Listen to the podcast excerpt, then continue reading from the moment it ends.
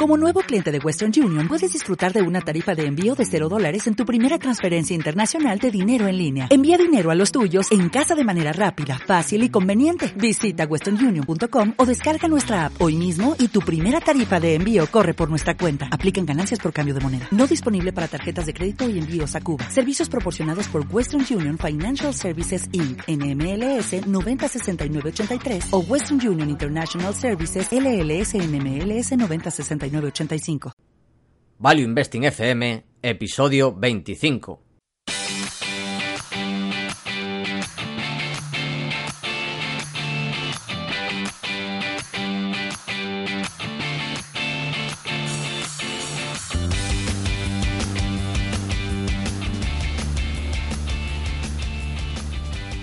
Hola, soy Paco Lodeiro. Bienvenido a Value Investing FM el podcast semanal en el que te ayudaremos a sacarle partido a ese dinero que tanto cuesta ganar y ahorrar. ¿Cómo? A través del método de inversión más seguro, sensato y rentable, el Value Investing.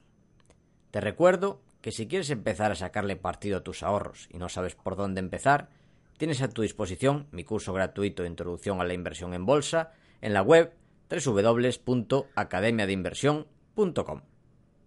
Y yo soy Adrián Godás, colaborador de Academia de Inversión y fundador de Vale Investing Store, la tienda de los grandes inversores, donde podéis encontrar desde tazas, alfombrillas para el ratón de vuestros gestores favoritos. Esta semana, como marca la tradición, toca nuestro resumen del mes, el mes de junio, donde ya sabéis que comentamos, bueno, un poco a nivel personal, libros, tal, noticias. Que la verdad, Paco, es lo que antes le estaba, estábamos hablando, que se nota que ya empieza el verano, hmm. no, hay tantas noticias, la gente ya se empieza a ir de vacaciones. Hmm. Pero bueno, por ahora aún pasan cosas. De momento. A ver el, mes que viene. El mes que viene todos están en, en Benidorm, en la playa. Eh, bueno, ¿empiezas tú, Paco? Venga, a nivel personal, ¿qué destacaría yo de este mes? Pues que se cumplen 10 años como inversor. Es decir, hace 10 años empecé mi cartera de inversión. El 27 de junio de 2008. Así que, bueno, pasados estos 10 años, que es un transcurso de tiempo más que prudente, creo que es el momento de calcular y auditar mi track record es decir, la rentabilidad que he logrado durante este tiempo, ya que, bueno, algunos me lo han pedido y tiene sentido. Si yo doy cursos de inversión, pues saber cuál ha sido mi rentabilidad pasada y que ésta esté auditada. Así que ya he dado la orden y espero que dentro de poco, pues, pueda compartir esta rentabilidad y, bueno, explicarla y eso. No sé qué opinas, Adrián. ¿Qué te parece la idea? Mm, que, es todo falso. Eres, realmente eres un vendehumos que vende cursillos. Nos lo dicen siempre. Sí, me has destapado. Te he destapado. no, está, está muy bien, está muy bien. Yo... Estamos todos deseando saberla. ¿Cuál es la rentabilidad del gran Paco? Y, claro, es importante auditarla porque hay muchos mm, de estos vendehumos que lo que hacen es enseñar, por ejemplo, un, lo que han ganado un mes. Y sí, es fácil ganar un mes, pero durante 10 años ya es diferente. Y de hecho lo suelen hacer con cuentas muy pequeñas. Dicen, mira, invertí eh, 100, 200, 500, 1000 y lo he convertido en 10.000. Lo que suelen hacer es operaciones muy especulativas. Abren 10 cuentas de 1000 euros, de 500, de lo que sea, y en una le sale bien. Enseñan esa y ya está. Pero bueno, mm. eso no es serio. Una auditoría seria de 10 años de toda mi trayectoria como inversor. Y eso es lo que, bueno, quiero enseñar para diferenciarme de todos estos vendehumos. Sí, de gusto. Y bueno, Adrián, ¿tú qué tal? ¿Algo que destacar? Yo, como ves, muy poca cosa. Este mes ha sido un mes bastante, bueno, bastante estándar me he dedicado mucho a mirar empresas, que como sabes he reestructurado bastante mi cartera. Eso es verdad, es verdad. Entonces, es lo que ha copado mi mes. Es, es el verano, Paco, lo que Hmm. decíamos, es el verano que se acerca. Hmm. Y pues bueno, yo a nivel personal no nada que destacar. Sencillamente, a principio de mes se acabaron los exámenes no, oficiales y luego, bueno, tuve como dos semanas donde descansé del todo, me puse a analizar y a leer a lo bestia y ahora vuelvo con las recuperaciones, porque bueno, ya, por el que no lo sepa, en la universidad las recuperaciones no son en septiembre, son ahora, son en junio o julio y ahora tengo pues unas cuantas. No quiero decir el número exacto, es bastante aterrador y me deja en muy mal lugar, pero no pasa nada. Yo tengo fe. Muy yo bien. Tengo un, yo tengo un plan para tratar de maximizar el número de aprobados. ¿Y cuál es el plan? Eh, centrarme en lo que pueda y el resto ya dejarlas para el año, porque no, es que el ser humano tiene límites. Tiene límites y yo tengo negocios que atender. Muy bien, Pues es, un- es un plan muy elaborado. muy Me bien. llevó, me Sí. llevó cinco minutos. Sí. Y aparte de eso, también, sí, que no, a nivel personal poco más. Y comentar que, Paco, tú estuviste conmigo Sí, en Coruña, que vinieron gente de Cobas. sí, sí. Mm, Es la primera vez que vienen y bueno, le agradecemos que hayan venido a visitar nuestra ciudad y habernos invitado. Exacto. ¿Qué te pareció la, la charla? La charla, pues, la verdad, muy en lo que esperaba. Hmm. ¿no? Te dicen, sí, invertimos así, asá. Eh, obviamente, la pregunta de Aritza, ¿qué pasa? Tenía que salir. Hmm. Eso era obligatorio. Que bueno, ¿habrá alguien que nos escuche que no sepa lo que el tema de Aritza? Complicado. Complicado que no lo sepa, ¿verdad? Mm, sí. Pues bueno. Y bueno, también estuvo comentando unas farmas, ¿no? Sí, Y luego, sobre todo, muchas preguntas que les hicieron.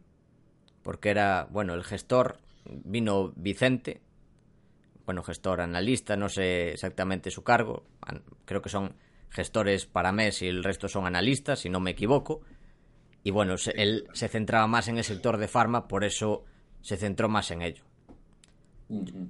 Yo le hice una pregunta sobre un par de empresas japonesas que tienen cartera, porque, bueno, la verdad es que de su cartera internacional son las que más me gustan, principalmente esas dos, y me llamó la atención que tuvieran tan poca, bueno, mm, tan poco espacio en la cartera. Creo que Sí, tenían sobre básicamente, un, uno y pico, dos por ciento. Y esa fue mi pregunta. sí, que básicamente era que llamaba mucho la atención las empresas asiáticas, ¿no? Que tienen. Hmm. Y que tienen solo un peso, creo que es del 15%, ¿no? Sí, ma- aproximadamente en- eh, sobre el total, sí. Sobre un 15% y la verdad es que son las típicas empresas que ves tú, joder, rentables y super tiradas de precio. Hmm. Sí, yo pregunté si podría haber algún problema de gestión de capital, de gobierno corporativo, y dijo que no, lo que el, el problema que está es que, claro, están en Asia, entonces es más complicado seguirlas, y por eso no tienen un peso en cartera tan importante. Y esa fue su respuesta, y bueno, eso fue, Fue- que sí. sí, fue de lo que ahí- hablamos, sí. Luego estuvimos hablando un poco con ellos. Y por cierto, Adrián, una novedad que me estoy dando cuenta que no comentas. Ay, que es mío. el cambio de broker. Ay, es verdad, que no lo apunté, madre mía, fallo mío. Mm, Fallo mío, es verdad, noticia súper importante. Seguramente es lo más relevante que me ha pasado este mes. Y es que me he cambiado de broker. Ahora ya tengo un broker de adultos, no de adolescentes. Me he pasado de De Giro a Interactive Brokers, que como ya sabéis es el, los brokers que siempre comentamos nosotros. Me he pasado Interactive por fin. ¿El, el motivo?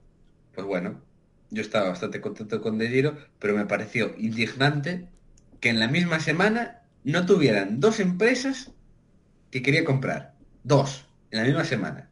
Y eso me indignó muchísimo. Ya dije, mala suerte. Ya tengo... Luego, que también fue muy gracioso. Luego tuve una semana entera sin tener acciones, estaba todo en caja. Porque bueno, fue un lío fascinante porque no me aceptaban ningún papel de, para confirmar el domicilio. Al final tuve que enviarles un correo llorando diciendo que, ay, ay, ay, es que soy un niño de 19 años que vive con sus padres, no sé qué, no sé cuánto. Y coló. La verdad, al final, eso y un extracto bancario coló. Y ya tengo la cuenta fantástica. Que te estoy... Porque al final yo, igual que Paco, también estoy... Re... Reestructuré muchísimo la cartera ahora. Mm. Que bueno, yo conservo de giro, ¿eh? Porque hay cosas que hay en Interactive, pero no en de giro, pero también al revés, que hay en de giro, pero no en Interactive. Por ejemplo, las del IM británico, que viene a ser el map británico. Sí, no, y la cuenta yo en de giro la voy a dejar abierta también, por si, si hace falta. Y algunas más, creo que algunas polacas también. Y Dinamarca, ¿no? Sí, pues no sé, sí, hay algunas que hay en uno y no en otro, así que yo prefiero tener los dos abiertos. Por si acaso. Por si acaso. Y bueno, tú tampoco lo cierras. Tú por si acaso también lo tienes ahí. Ah, sí, yo lo dejo ahí por si tal. Y eso ha sido por lo más relevante de nos ha pasado este mes, la verdad. Hmm. Y a libros sobre lectura, que ya sabéis que lo destacamos siempre. ¿Qué has leído, Paco? Bueno, pues he seguido terminando los libros que ya he comentado últimamente. O sea, no ha habido novedades ni adquisiciones. Tengo, de hecho, algunos libros ya adquiridos desde hace tiempo con ganas de leer. Así que, en relación a adquisiciones, no ha habido nada. Y libros que no he comentado, el único sería un repaso de un libro de texto de la universidad, que hay libros de texto de la universidad que son útiles. Es lo que te iba a decir. Uy, yo, yo me asusté cuando dijiste eso, ¿eh? Sí, pero este está bastante bien, que es Contemporary Strategy Analysis de Gantt, que es algo similar a lo que sería un libro de Michael Porter. Y bueno, está bien, me ha servido de repaso. Me apetecía echarle un vistazo y bueno, no está mal para recordar un poco ideas. Y esto es lo único que he leído, o sea, en este mes poca cosa. Me he centrado muchísimo en, en empresas y menos en lecturas. Yo ha sido todo lo contrario. Yo creo que he tenido uno de los meses más productivos a nivel lectura. O sea, el más en lo que va de año, sin duda. Hmm. Pero sin duda. He terminado Manías, Pánicos y Cracks de Kindleberger, que era uno que, bueno, que ya estaba leyendo ¿no? a finales del mes pasado, que es sobre historia financiera. El libro, pues la verdad, a nivel forma yo creo que podría mejorarse bastante. No me gusta cómo está estructurado a veces al escribir es muy caótico y te pierdes un poco. Y a nivel contenido, pues hay cosas que están muy, muy interesantes. Tiene frases para enmarcar, sobre todo las relacionadas con el crédito, ciertas pautas que se repiten, pero al final se hace un poco, un poco pesadillo. Pero está muy bien, ¿eh? la verdad que está muy interesante. Luego me leí también eh, An Insider Guide in Mining Sector de Michael Coulson, que es un libro que me regaló un tal Paco, no sé si lo conoces. ¿Qué Paco? Que es un tal Paco Lodeiro. A Paco Lodeiro. A el que presenta eh, cifras y letras en la TV. Es el mismo. Que por cierto, es, que igual no hay gente que lo sabe, claro, porque lo presenta en la ah, televisión de Galicia y en Telemadrid, o lo presentaba. Hay otro Paco Lodeiro, que hay gente que me pregunta Claro, gente de Galicia o gente de Madrid. Si somos parientes. Y no, no somos parientes. Son, somos dos Paco Lodeiros diferentes. Y el libro se lo regalé yo, no se lo regaló el presentador. Eh, eh, sería gracioso, ¿eh?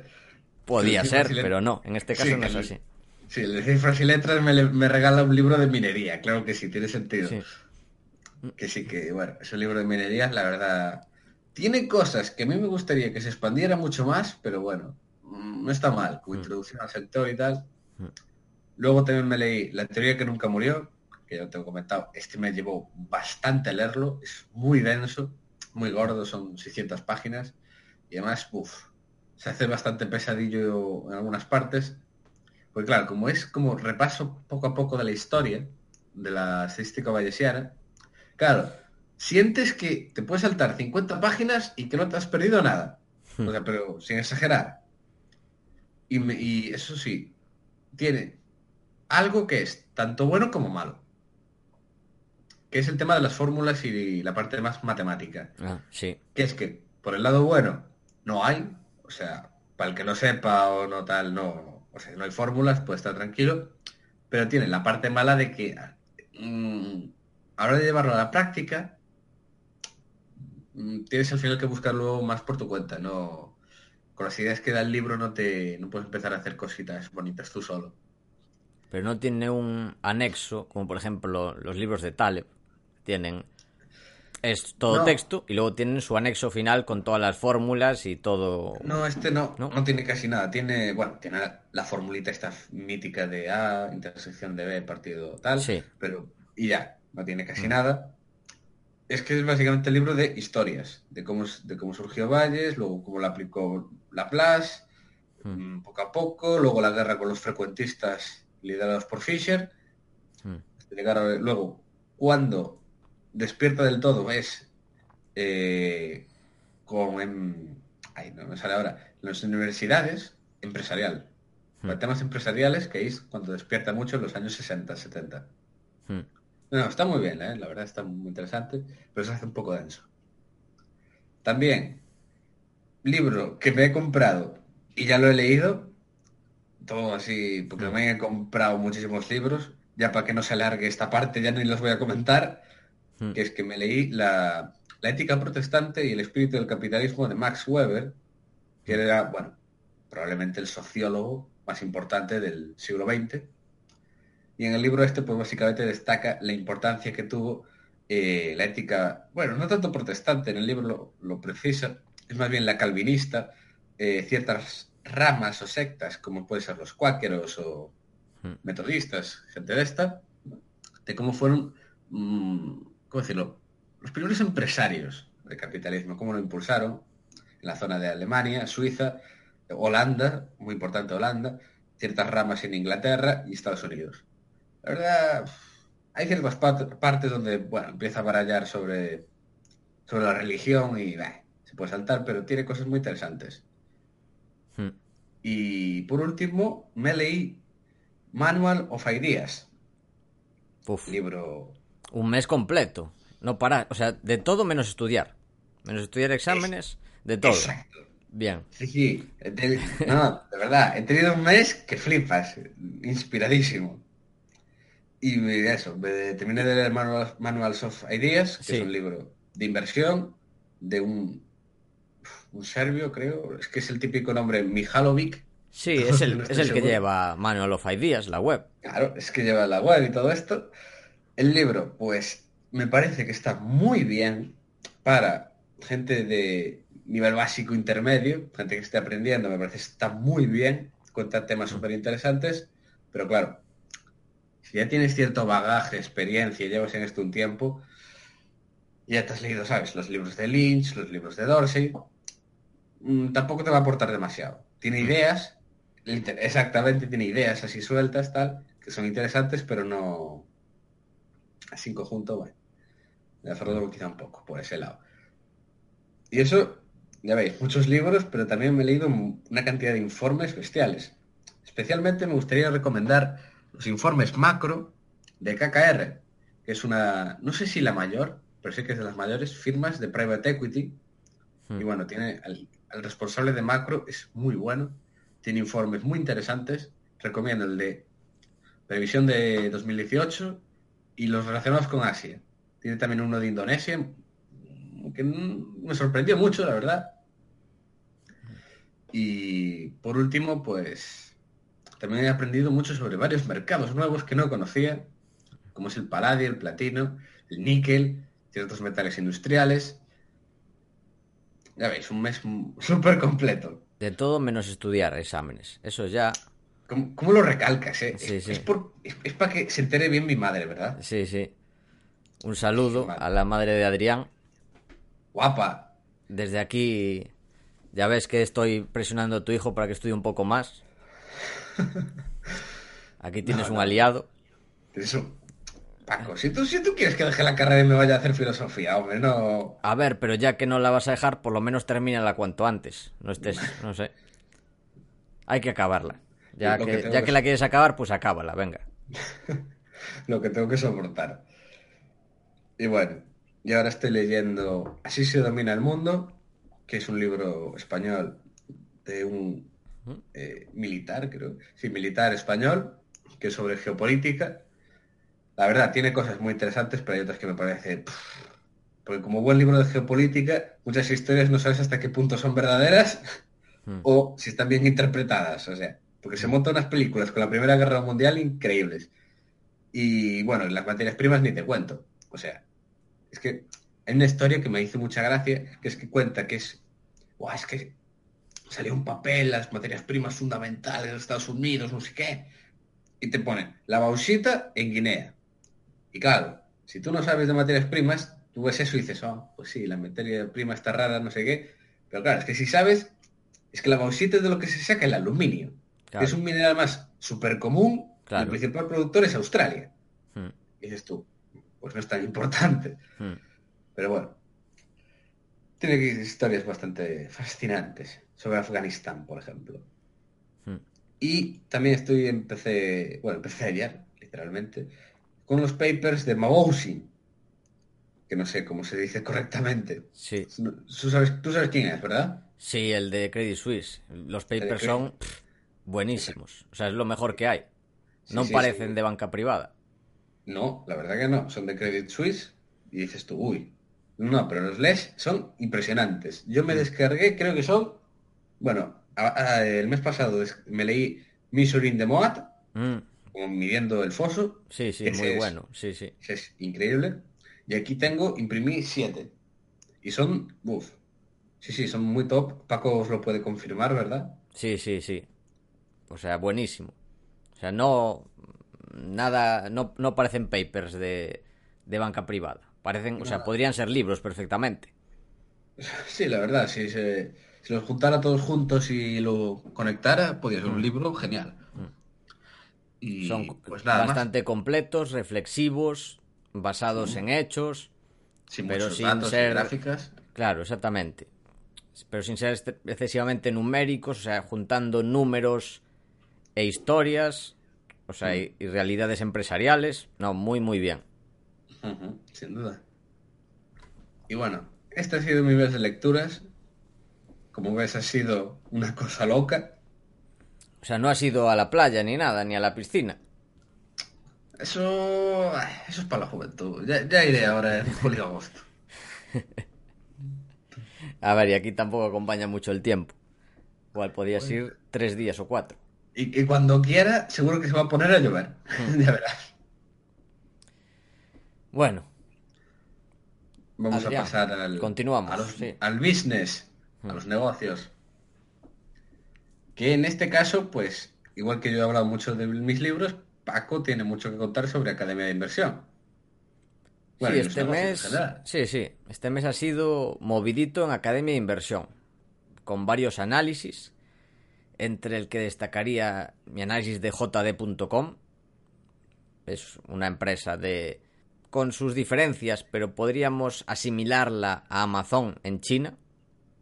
Aproximadamente, sí, yo creo que es a la que más se parece. Y bueno, es un análisis muy completo y una empresa que me gusta bastante a estos precios.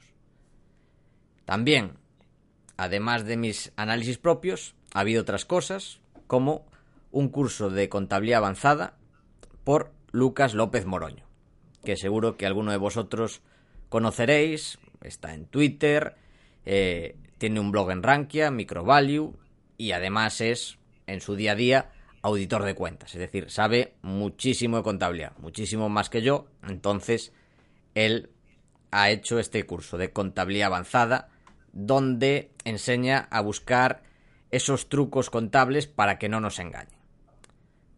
Y bueno, además de esto, Adrián ha hecho uno de los cursos más esperados, el curso de inversión en uranio, analizando todo el sector. O sea, este curso ya voy a decir algo. Me ha convencido definitivamente y he abierto mi primera posición en una empresa de uranio. Ha soltado la bomba. Sí, sí. Adrián pensó que este día nunca llegaría, pero sí. Sí, sí, sí. Llegó. Yo sabía que tardaría llegando. No hay nadie que no acabe cayendo en la Uranium Fever. A ver, la narrativa tiene mucho sentido. No tengo mucho en uranio, pero algo ya tengo. Y tendrás más, ya lo verás. No lo descarto. Y bueno, además de esto, me estoy planteando, porque hay algunos estudiantes que me escriben que le interesaría, bueno, mm, meterse en los cursos, pero como el precio es alto, pues es complicado para ellos. Así que estoy barajando la posibilidad de hacer becas en Academia de Inversión para estudiantes. Sigo pensando en ello y bueno, si hay algunos estudiantes interesados, pues que me escriban en academiainversión.com barra contacto. Voy a pensar cuántas, bueno, cuántas serían las becas, las condiciones. Eh, y bueno, y bueno, primero quiero saber si hay interés. Si hay gente interesada, pues me lo plantearé dependiendo del, número de, de, personas y todo eso. Pero bueno, creo que tiene sentido ayudar a aquellas personas que están estudiando a, bueno, a tener un futuro mejor. Por lo menos desde el punto de vista financiero. Luego ya personal, no les voy a hacer la dieta, no les voy a ayudar a ligar, pero en el tema de las finanzas puedo echar una mano. Y por último, en el tema de la EAFI, mm, una EAFI, ya lo hemos comentado, es una empresa de asesoramiento financiero independiente y uno de mis objetivos para este año era establecer una EAFI para que gente que tuviera un cierto patrimonio, poder yo asesorarlas e invertir su dinero con ellos. Asesorar, mm, decirles cómo gestionar ese patrimonio para rentabilizarlo de forma segura y sensata. ¿Cuál es el problema? Que al parecer, bueno, me he estado asesorando con el Colegio de Economistas, con la rama de EAF que tienen ellos, y el problema que hay es que me piden experiencia asesorando. Es decir, si yo no tengo experiencia asesorando, no puedo crear mi propia asesoría financiera independiente. Es decir, tendría que asesorar, pero no de forma independiente, sino para los bancos. Que son básicamente, bueno, las empresas de asesoramiento que hay a día de hoy. Son, son aproximadamente bancos, igual hay alguna empresa de banca privada, pero bueno, básicamente es un oligopolio. ¿Qué veo yo con esto? Pues que la legislación, una vez más, está hecha para proteger al oligopolio que hay y que no haya asesores financieros independientes. En España, de hecho, hay menos de 200, que es una cifra ridícula si la comparamos con otros países como Reino Unido, eh, Suiza, bueno, Estados Unidos, la mayoría de países más desarrollados financieramente. En Reino Unido por dar el dato, creo que hay más de 10.000, puede ser. Creo que sí. Y aquí en España, menos de 200. Claro, es que no vaya a ser que la gente sepa de, finanzas y lo que es ahorrar, ¿eh? No vaya a ser. Sí, sí. O sea, son trabas que yo tengo el título respaldado, tengo el título EFA, de que bueno, que está aprobado por la CNMV para poder asesorar, pero me falta esa experiencia asesorando no vaya a ser que, bueno, que, ¿qué pasa? Si no tengo esa experiencia asesorando, lo voy a hacer mal. No sé, es como si a un abogado no le dan el título de abogado hasta que no sea abogado para otros. O un o si quieres hacer una tienda, un bar y dices, ¿cuánto tiempo llevas trabajando en bares? Y dices, bueno, ya abro mi bar y empezaré a trabajar en ello. No sé, son estas tipos de regulaciones que fastidian bastante. Porque además, una parte no lo es. Hay asesores financieros que trabajan para banca y para otro tipo de agencias que lo hacen bien, hacen, hacen bien su trabajo, intentan crear valor para sus clientes, que sí, muchos de ellos, y yo conozco a varios, son buenos profesionales. Pero también hay muchísimos de ellos que lo que hacen es vender, eh, vender entre comillas, recomendar no los productos que más benefician al cliente, sino los que más benefician a ellos mismos, en base a retrocesiones. Es decir, si yo te vendo algo, pues me llevo un porcentaje y si te vendo otra cosa, que igual es mejor para ti, yo gano menos. Entonces hay ese conflicto de intereses no sé, yo veo que esta legislación me parece penosa, pero bueno, tocará ver lo que hago, mm, me estoy, bueno, planteando empezar unos meses, o bueno, ya he empezado a contactar con, con algunas agencias o algunas empresas que con las que pueda trabajar yo de asesor financiero no independiente y estoy buscando algo que tenga arquitectura abierta y donde pueda elegir yo lo mejor para las personas que asesoro. No sé si será un paso intermedio o un paso final. Ya veremos. ¿Qué opinas, Adrián? Las vueltas que da la vida. Hmm. Es que da igual lo que hagas, perdón, da igual lo que hagas en tu vida, siempre va a haber una regulación que te diga, uy, no, esto no. Siempre va a pasar algo. Hostia, es Yo, que... de hecho, yo en el primer momento, Paco, que conste, yo ya te lo dije. Te dije, Mm. va a haber una regulación que vas a- vamos a flipar. Hmm. Y tú me dijiste, y tú, a Paco no se le ocurrió mejor cosa que decirme, sí, un sector controlado por unos carcas, por, con altos costes fijos, tal, pero él lo cambió y me pasó una foto de O'Leary, el presidente de Ryanair, y claro, me, me- me pasó eso y ya dije, uff, entonces tiene razón, inténtalo. A ver, es que yo veo muchas oportunidades, pero lo que jode es ver cómo te meten baches por todos lados. Y luego dicen, salen en la tele diciendo, no, es que la gente no emprende. No te jode. Es que, Es que la- sean caraduras. La gente la gente emigra, la gente no sabe de finanzas, la gente no sabe, no sabe. Claro, ¿Y cómo vas a saber? en fin. Es asqueroso. Vamos a cambiar de tema porque ya Ya, ya se está cabreando. me estoy cabreando, sí. ya, ya lo noto. Sí. Venga, vamos a pasar. Vamos a hablar un poco del podcast. ¿Qué tal ha ido, Adrián? Estos últimos. Bueno, este último mes. ¿Sigue viento en popa? El podcast, yo estoy sorprendido, la verdad. Está yendo súper, súper bien. Todos los podcasts hasta ahora tienen más de 2.000 escuchas. O bueno, visualizaciones en YouTube. Sumamos todo como escuchas. Más de 2.000 escuchas. Menos uno. Sí. Menos uno. Solo yo no creo que llegue a 2000. Y es muy gracioso porque es el de el especial Omaha. Que Hmm. subimos hace poco. Donde, bueno, contaba nuestro viaje a Omaha y a conocer a Warren Buffett.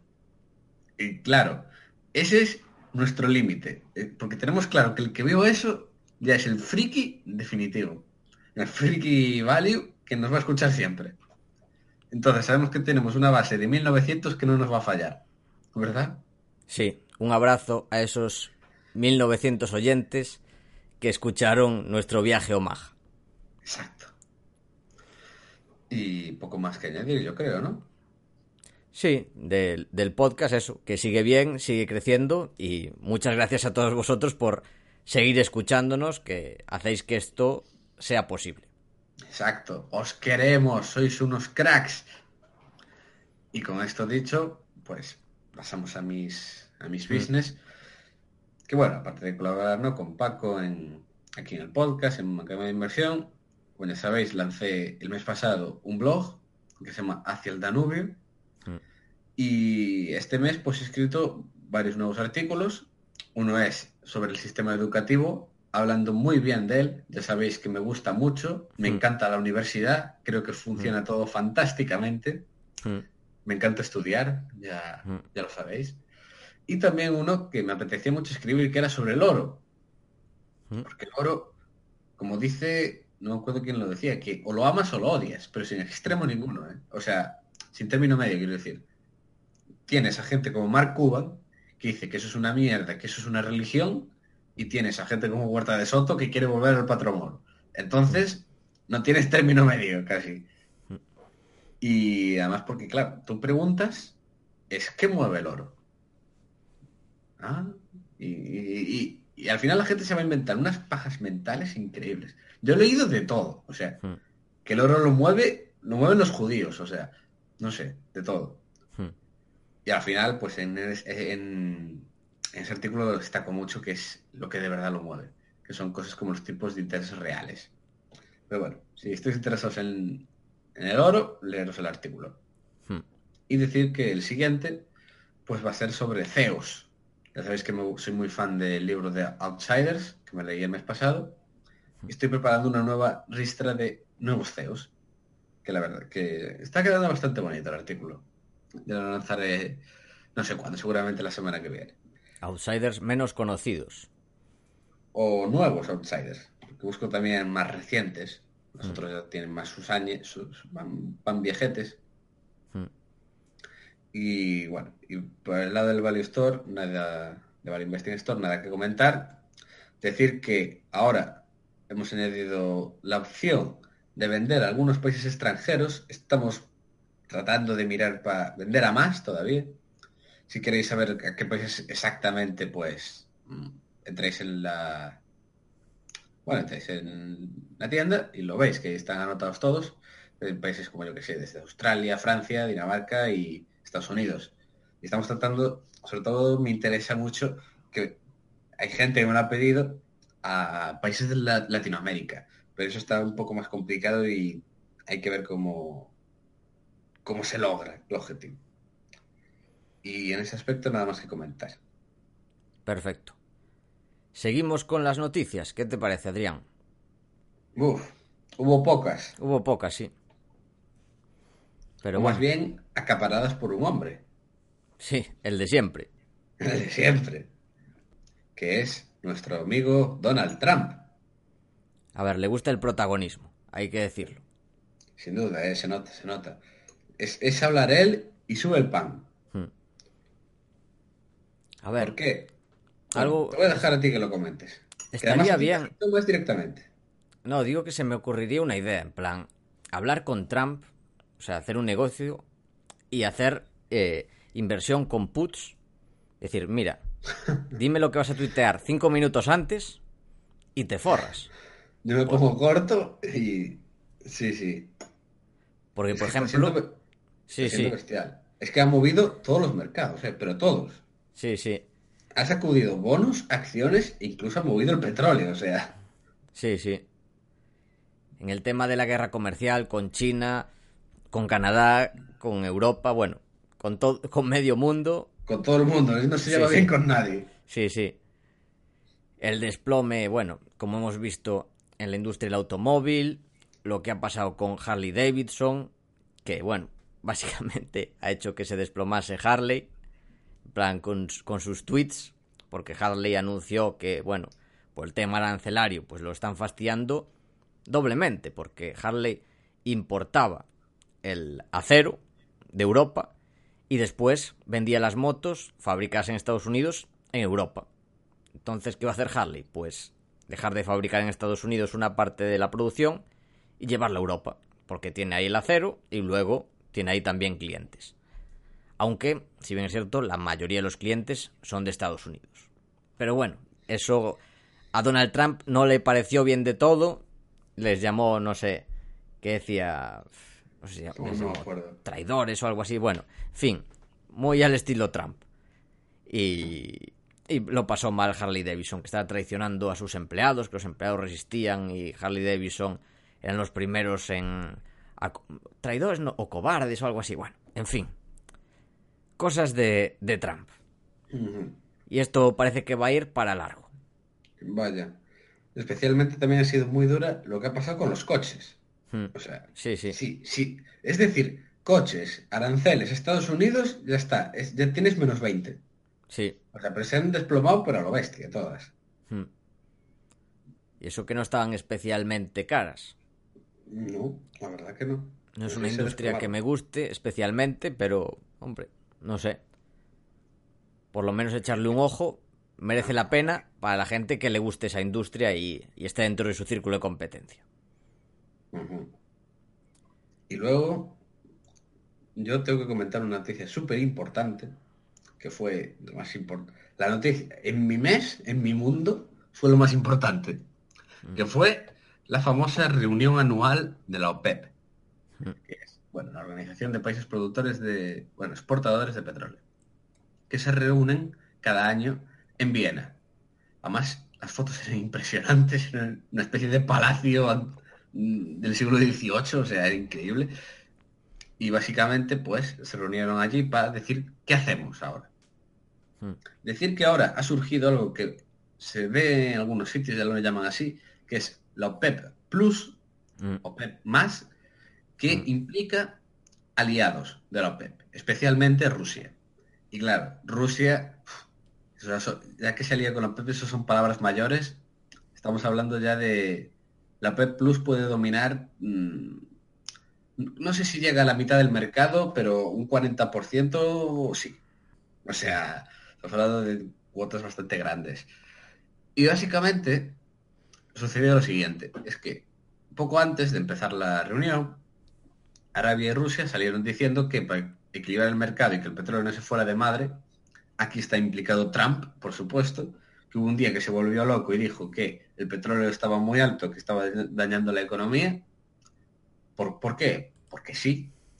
Entonces ya al, un mes después salió ahora salieron los árabes y rusos diciendo que van a aumentar algo la producción para equilibrar el mercado y que el petróleo pues no se vaya de madre. ¿Y qué sucedió? Pues bueno, os podéis imaginar, el petróleo se vino abajo, o sea, era el fin del mundo, el petróleo se volvía a 20 otra vez, y el Brent cayó de 80 a, a 70 y pico en una semana. O sea, cayó a lo bestia. Se pegó una torta bastante guapa. Y lo que sucedió es que en la charla se acordó al final, después de todo, aumentar la producción de manera neta 600.000 barriles al día. Mm. Y claro, la gente se quedó súper rayada. Porque claro, si no tienes un conocimiento de esto, pues te sorprendió. Porque salió la noticia y el petróleo se disparó. Se disparó, o sea, fue, fue, fue- La gente se quedó súper extrañada porque el petróleo subió un 3% ese día. Y, dices, y un colega mío me decía, ¿cómo? ¿Pero, pero, pero cómo? Si está aumentando la oferta, tal, ¿cómo es esto posible? Y fue por el tema este que las expectativas. El mercado de repente se armó Mm. una expectativa súper negativa de que la iban a aumentar, yo qué sé, millón y medio, y le vienen con que solo es poco más de medio millón, y claro, el mercado se lo tomó muy bien.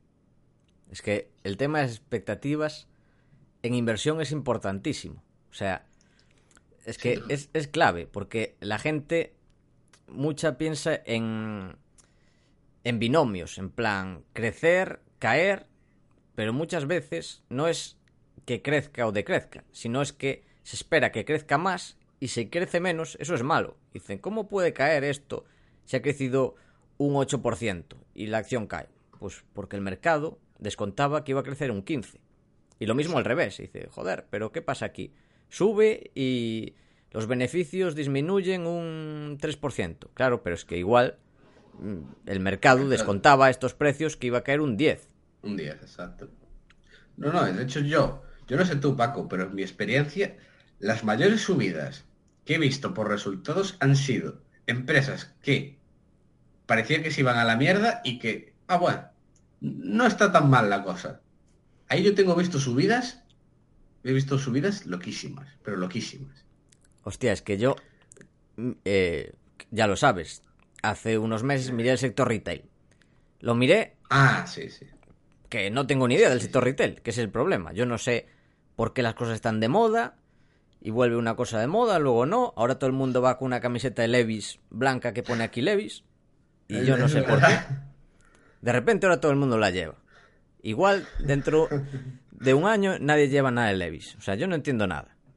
Entonces por eso prefiero mantenerme al margen. Pero miré por valoraciones y por ejemplo Abercrombie estaba a precio de broma.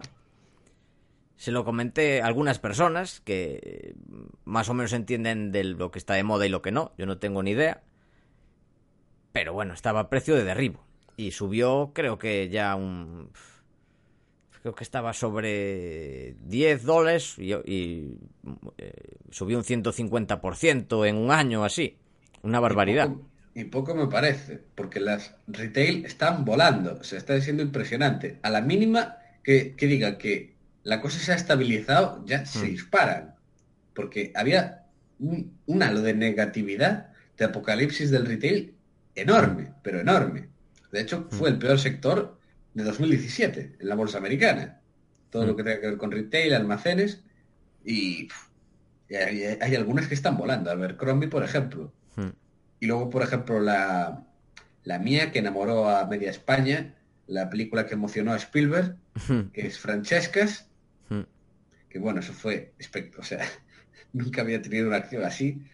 La compré a 10, eh, se siguió pegando la hostia, vendía 7, se fue a 4 y ahora está a 8. Está a 8. Eh, ha vuelto a 8, es impresionante. Pero en, en cuatro meses, ya está, o sea, ha más que duplicado de precio. Es- es- lo del retail está siendo increíble. A, a mínimo que, que diga que la cosa no está tan jodida, vale el doble. Hmm. Siendo impresionante. Pero bueno, ya veis cómo, cómo desvariamos y empezamos diciendo solo, empezando con lo de con el petróleo, ¿eh? Hmm. Eh, sí, volviendo al tema del petróleo, decir que, bueno, sí, el tema de las expectativas, pues en esto de los mercados es súper importante. Y a ver, la situación del petróleo actual, pues no ha cambiado casi nada. Hay que pensar que la demanda anual de petróleo está creciendo más de un millón al- de barril al día. Los últimos años es, un millón y medio. Entonces, claro, si, si la producción la van a aumentar 600.000 al día, poco a poco, ahora en la segunda mitad de año, el mercado lo asimila perfectamente. Sea, pero perfectamente. Y sin tener en cuenta que la cosa en Venezuela puede ir a peor. que buena parte de la subida que ha tenido el petróleo es por eso. Es porque la producción venezolana se ha ido a los infiernos. Y, Mm. y todavía puede ir más. Entonces, a ver qué pasa por ese lado. Entonces, de 600.000 me parece una jugada muy buena. Sencillamente ahora el mercado pues se equilibra, se equilibra mucho más, está balanceado y ya está. Y el petróleo pues puede mantenerse en el rango actual de 75-80. Hmm. Y nada, nada más que añadir. Nada más que añadir sobre petróleo. Sí, que podría, hay que hacer un programa sobre el petróleo, Paco. Sí, bueno, pues si te ves con ganas, hay que ir programándolo entonces. Hay que hacer también el de errores, El error es correcto. Que ese ya nos lo pidieron, pero sí, el de petróleo parece que también es algo que va a gustar bastante. Y bueno, terminamos con la última noticia. ¿Qué te parece? Que esta sí que es un ejemplo de apocalipsis de retail. O sea, que haya... Sí, este sí. En este caso es real. Que es el caso de Toys R Us, que cierra la persiana para siempre. Es decir, la empresa entró en concurso de acreedores, pero no es viable. Es decir, que los, bueno, todos los establecimientos que quedaban, pues van a tener que cerrar. Es, mm, en este caso sí. ¿No? Sí, sí, porque hay alguna que puede aún aguantar, pero sí, esta fue de las que cayó. Es una lástima, la verdad. Es una empresa que cotizó y llegó a valer, pues eso, muchos miles de millones. Sí, sí, sí, la verdad llegó a ser muy grande. Y ahora pues los padres tendrán que ir a otros sitios a buscar juguetes para sus hijos. Tendrá que comprar por Amazon. Exacto. y bueno, pensando sobre el retail, no sé si sabes, esto no lo teníamos anotado, pero hay que improvisar. A ver, No sé, no sé si sabes, Paco, cuál se, se dice, y no lo había pensado, y tienes razón, cuál es uno de los sectores más del retail, ¿no? Segmentos más resistentes a Amazon. Más resistentes, pues Del puede retail, ser plan de tiendas. el de los muebles, porque el transporte es complicado, por ejemplo. Es que justo va por, va por ahí. No sé si sabes la última empresa en la que acaba de entrar Ackman. Mm, pues no lo sé. A ver, sorpréndeme. La última adquisición de Ackman, que es un inversor americano que a mí me encanta, es Lo- Loeves, como se diga. Sí, Lowes. Sí. Lowes, que es una empresa que se dedica, es una especie de Leroy Merlin, Brico King, una cosa de estas, de bricolaje y cosas de estas.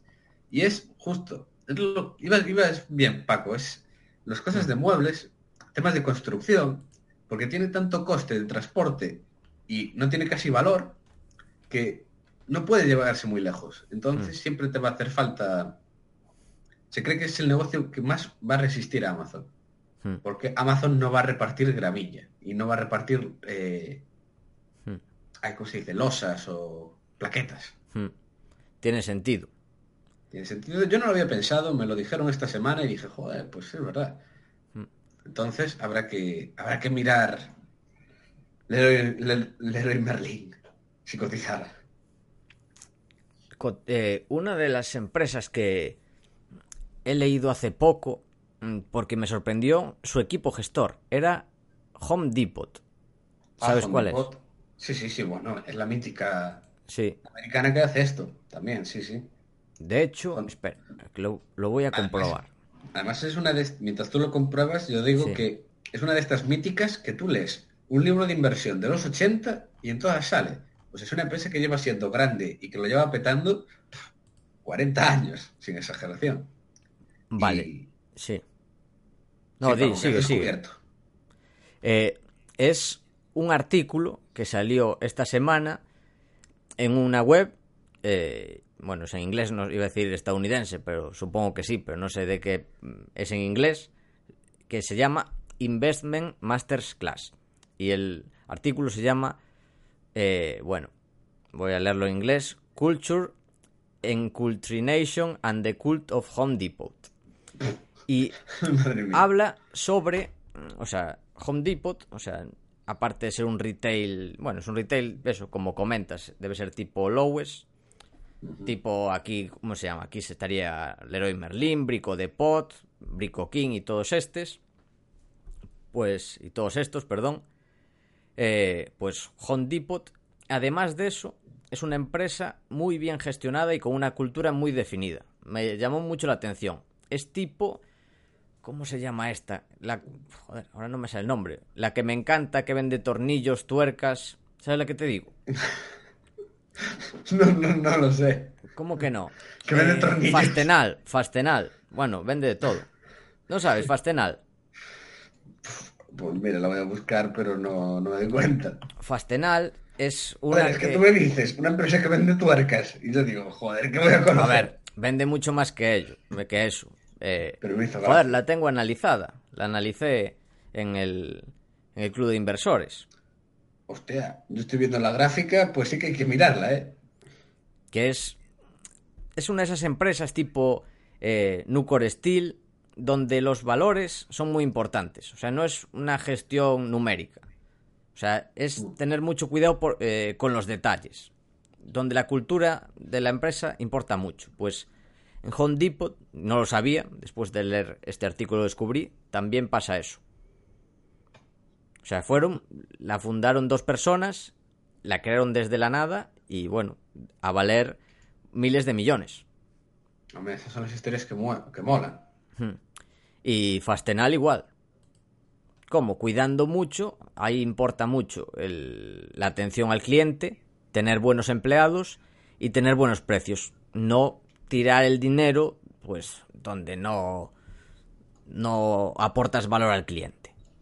O sea, o sea, es una empresa que valía, estoy hablando de Fastenal, valía o generaba cientos de millones y para ahorrar a veces iban en coche y estaban cuatro horas en coche, pudiendo ir en avión, iban a un motel compartiendo habitación, o sea, no gastaban nada, o sea, y gestionaban, o sea, daban ejemplo también, que es algo importante.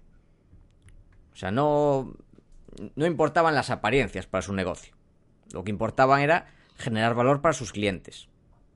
Y bueno, es un tipo de negocio, es un tipo de cultura financiera que es muy complicado de ver, por desgracia. Pero cuando se encuentran negocios así, pues hay que tenerlo siempre en el punto de mira. Ya sabes cuál es Fastenal, ¿no te acuerdas? Bueno, No tengo que buscar, no sé, no me tienes cuenta. que ver otra vez el vídeo. De- Tienes que ver ahí los vídeos de mi análisis del negocio porque es sí. impresionante, sobre todo la gestión, el, la cultura financiera. Cultura financiera no, cultura empresarial, mejor dicho, dentro de la compañía. Ahí se nota cuando hay un dueño en la compañía. Paco, tú me estás mintiendo. ¿Qué pasa? Aquí, aquí no está analizada. Ah, bueno, hombre. Joder, pero esto es de 2016. Aquí yo ni estaba yo en el club de... Vale, vale. Bueno, pero Ah, estaba... ya, hemos, ya hemos descubierto el motivo. de- Pero del- las tienes ahí para ver los análisis Vale, más vale. antiguos. La compañía, o sea, igual la valoración hay que actualizarla, pero la compañía sigue siendo la misma. Y un análisis vale. es 90% análisis del, del negocio y un 10% la valoración final. Vale, pues la tengo que, la tengo que mirar. Porque ya Y te bueno. digo, es un la empresa es impresionante, Fastenal. Y estamos hablando entre tú y yo, pero parece que se nos olvida que estamos en un podcast. Sí, sí, se nos ha, se nos ha ido la olla tremendamente. Nos hemos ido por los cerros de Úbeda, o sea, para compensar que no había noticias, nos las hemos inventado ya, o sea. Sí. Guerra comercial. Empezamos a hablar del petróleo, acabamos hablando de las expectativas de mercado, del retail, y ahora hablamos de, la importancia del bricolaje, o sea. Hmm. Por eso os encanta este podcast, si lo sabéis. Lo sabéis, sí. Lo sabéis. Bueno, algo más que contar, Adrián. O ya acabaron los desvaríos finales. Porque siempre acabamos así. Todos los programas acaban así. Con nuestros desvaríos finales hablando de cualquier cosa menos de lo que íbamos a hablar. Exacto. Es el podcast campechano que sabemos que os encanta. Bueno. Y yo creo que ahora sí que ya no hay nada más que añadir. Perfecto. Nothing to add. Venga, pues esto es todo. Esperamos que te haya gustado el programa y como siempre queremos darte las gracias por estar ahí y también te agradeceríamos mucho que nos dieras las 5 estrellas en iTunes, tu me gusta en iBox, tu me gusta en YouTube, que te suscribas en iBox, en YouTube, donde tú veas conveniente, ya que ayudarás a que este podcast siga existiendo y siga creciendo. Recordad que podéis comprar productos de los grandes inversores en Vale Investing Store. Desde aquí, Paco y yo nos despedimos. Que el valor te acompañe. Hola, buenos días, mi pana. Buenos días, bienvenido a Sherwin Williams. ¡Ey! ¿Qué onda, compadre? ¿Qué onda? Ya tengo lista la pintura que ordenaste en el ProPlus app. Con más de 6.000 representantes en nuestras tiendas listos para atenderte en tu idioma y beneficios para contratistas que encontrarás en aliadopro.com. En Sherwin Williams somos el aliado del PRO.